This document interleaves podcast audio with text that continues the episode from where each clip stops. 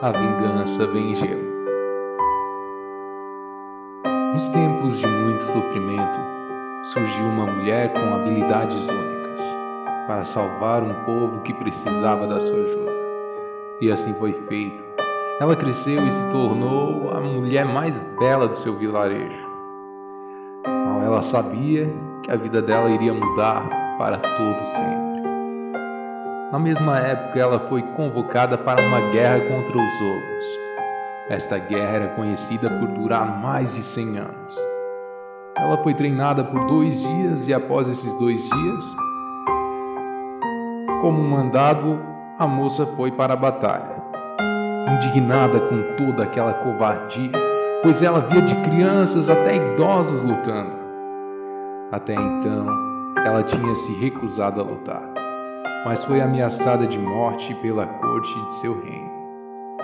Então ela lutou com toda a sua força.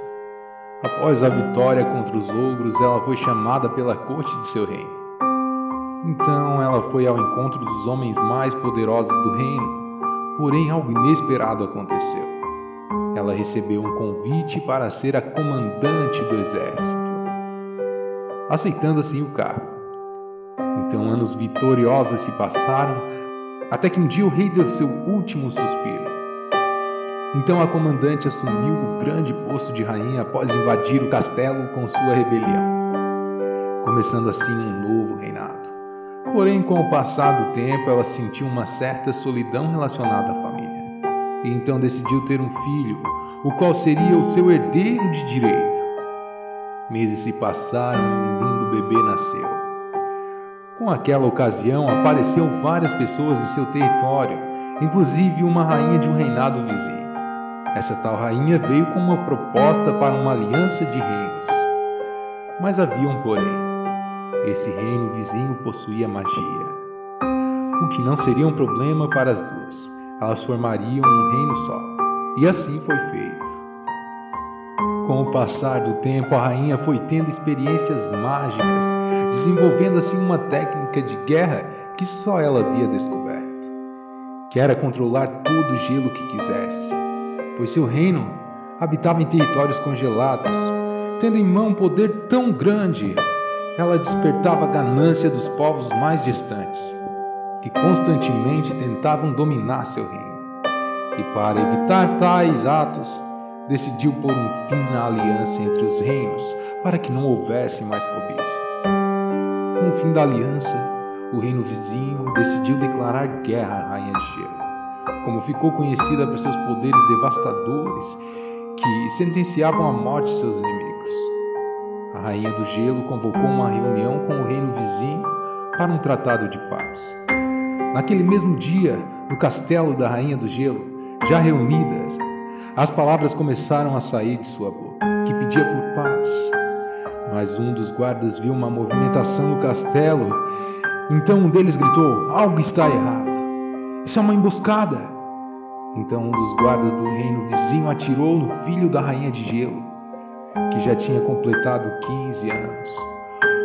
O mesmo tinha ido junto à reunião para ver como os negócios do reinado, pois ele seria o novo sucessor de sua mãe, herdando todo o seu reino golpe desferido foi fatal, matando assim o filho da rainha de gelo.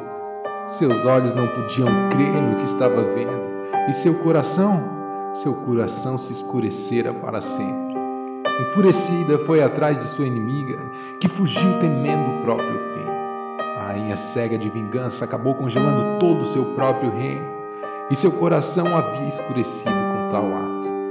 Ela desejava vingança ela não podia atacar com os soldados, pois ela sabia que o reino inimigo tinha magia. Porém, com apenas um toque, ela seria capaz de dizimar os soldados.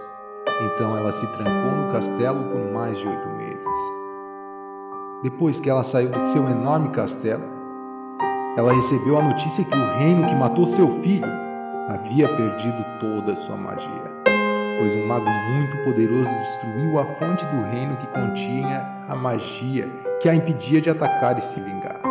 Após saber disso, ela foi pessoalmente matar a rainha que tirou o seu filho de seus braços. Por onde ela passava causava destruição, assim como destruíram o seu coração. Então ela chegou ao castelo de sua inimiga e os muros sucumbiram aos seus pés. Indo ao encontro de sua vingança, sem um pingo de piedade para destruir a mulher que escureceu seu coração. E assim foi feito. Ela não teve o seu filho de volta em seus braços, mas pôde saborear o doce gosto da justiça, feita por suas próprias mãos.